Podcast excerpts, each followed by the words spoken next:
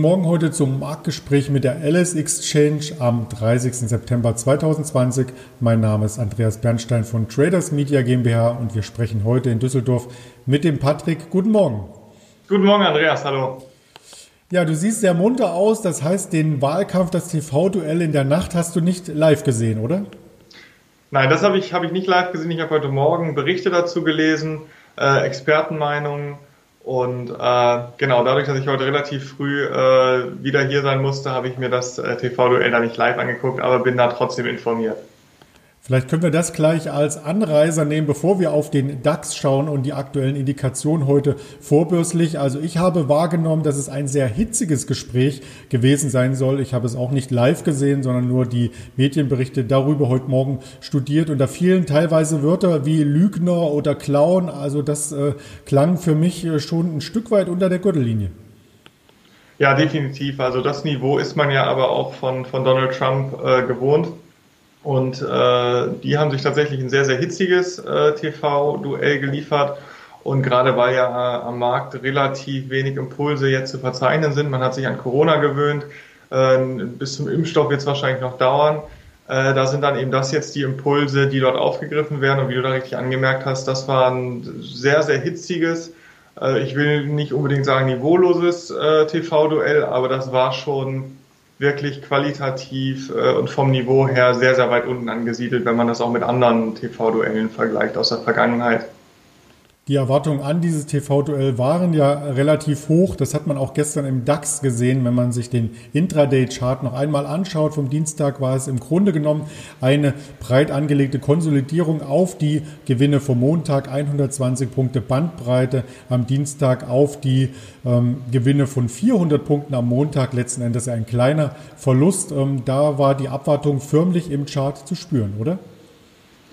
Genau, also wir hatten ja äh, relativ rasanten Verfall im DAX und sind jetzt die letzten Tage dann wieder ein bisschen freundlicher gewesen, sind dann erholter aus dem Markt gekommen und äh, da hat man jetzt natürlich auf den US-Wahlkampf gewartet, beziehungsweise auf die heiße Phase, der jetzt durch das TV-Duell gestartet wurde.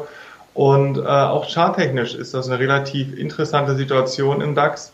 Ähm, dort haben wir die kurzfristigen gleitenden Durchschnitte, die äh, oberhalb des aktuellen Kursniveaus verlaufen, also 38 und 50 Tage Linie laufen so bei etwa 12.900 und äh, unterhalb des aktuellen Kursniveaus kommt zunächst die 90-Tage-Linie bei 12.700 und dann die 200-Tage-Linie bei 12.200. Ähm, das heißt, wir sind da jetzt aktuell gerade in so einem Niveau oder auf so einem Niveau, ähm, wo es von unten als auch von oben äh, Unterstützung gibt. Und äh, da bleibt jetzt abzuwarten, in welche Richtung es geht. Auch der MACD, ein Trendfolgeindikator, ähm, der aus gleichenden Durchschnitten einen Trend ableiten oder versucht einen Trend abzuleiten, der ist negativ gewesen und immer noch. Aber jetzt durch die Erholung äh, in den letzten Tagen äh, dreht er jetzt ein wenig und wenn wir da jetzt die nächsten ein, zwei Tage noch fester sind, könnte das gut sein, dass er hier wieder ein positives äh, Chartsignal liefert. Also auch charttechnisch ist die Situation relativ spannend am Markt gerade.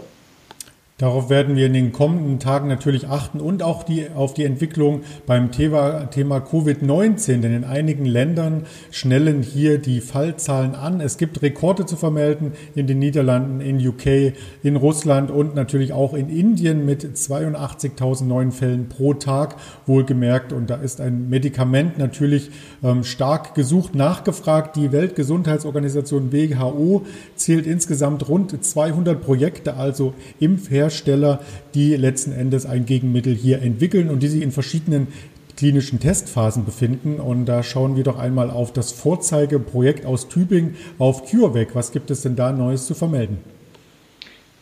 Ja, also CureVac ist ja ein Unternehmen, das mittlerweile, glaube ich, fast jeder kennt, der an der Börse ein bisschen aktiv ist.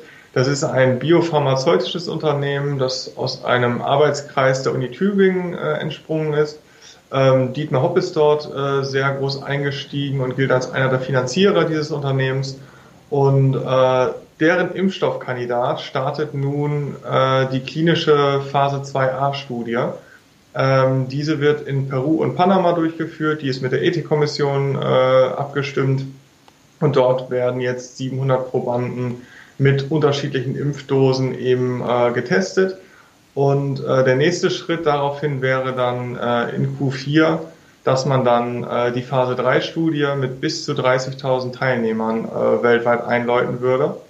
Und äh, ja, es gibt ja relativ viele Unternehmen am Markt, äh, die danach forschen, aber man muss da auch an der Stelle sagen, ähm, dass mit einem Impfstoff Corona nicht besiegt ist. Denn äh, ich habe auch viele Experten jetzt gehört, die gesagt haben, es gibt auch eine vermeintliche Sicherheit, äh, die eigentlich gar nicht da ist. Denn wenn sich nicht der Großteil der Bevölkerung impfen lässt, weil man unsicher ist, äh, und Umfragen zeigen, dass sich nicht alle Leute oder auch nicht mal ein Großteil der Leute impfen lassen wollen, ähm, und man hat dann eben einen Impfschutz von 30 Prozent in der Bevölkerung und 70 Prozent lassen sich nicht impfen, ähm, dann sind wir vermeintlich sicher, weil alle davon ausgehen, dass der Impfstoff da ist, aber es tatsächlich keinen Schutz gibt. Und das wird auch nochmal spannend zu sehen sein, wie dort die Resonanz aus der Bevölkerung bezüglich des Impfstoffs ist.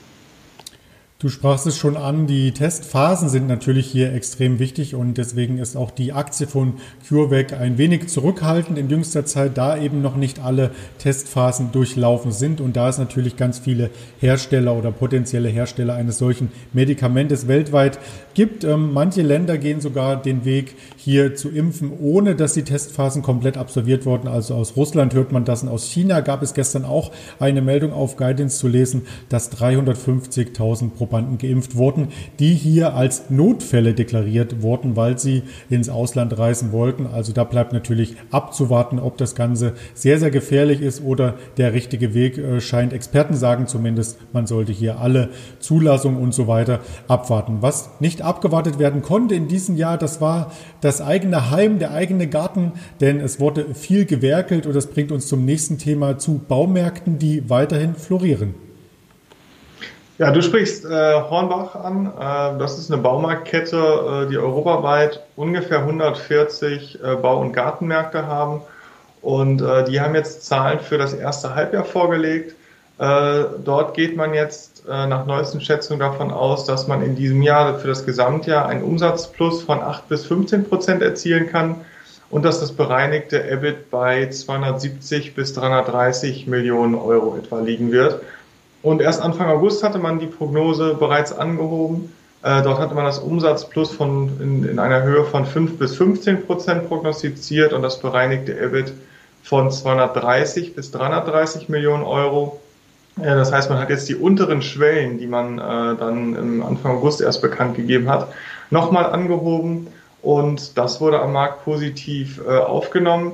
Außerdem äh, wurde dann eben auch, äh, wurden die Zahlen bis zum 30.06. dann präsentiert. Da wurde der Umsatz äh, um 20 Prozent gesteigert und das EBIT sogar um 60 Prozent auf 162 Millionen Euro.